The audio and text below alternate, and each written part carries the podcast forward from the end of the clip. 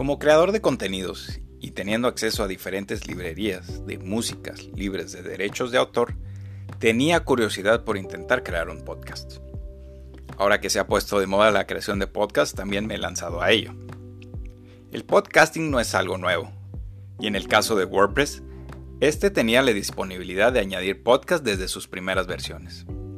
Pero, ¿por qué el podcasting se ha vuelto a popularizar recientemente? Sin duda, Spotify ha sido un motor para volver a ser grande el podcasting. Existen diferentes herramientas donde puedes subir tus podcasts, desde Anchor, Spreaker, Breaker de Twitter, a construir tu propio feed de RSS en tu sitio web y distribuirlo a las plataformas conocidas como Apple Podcasts y Spotify. Hay diferentes herramientas que un podcaster necesita, de seguro. Es posible que necesites un buen micrófono, un dispositivo de grabación, que puede ser tu smartphone, un portátil, o si eres más de gama alta o un equipo profesional, también vas a requerir de un software de edición. Por supuesto, dependerá de tus necesidades. Como en la mayoría de los podcasts, también hay otro elemento que ha sido muy importante, la música para los podcasts.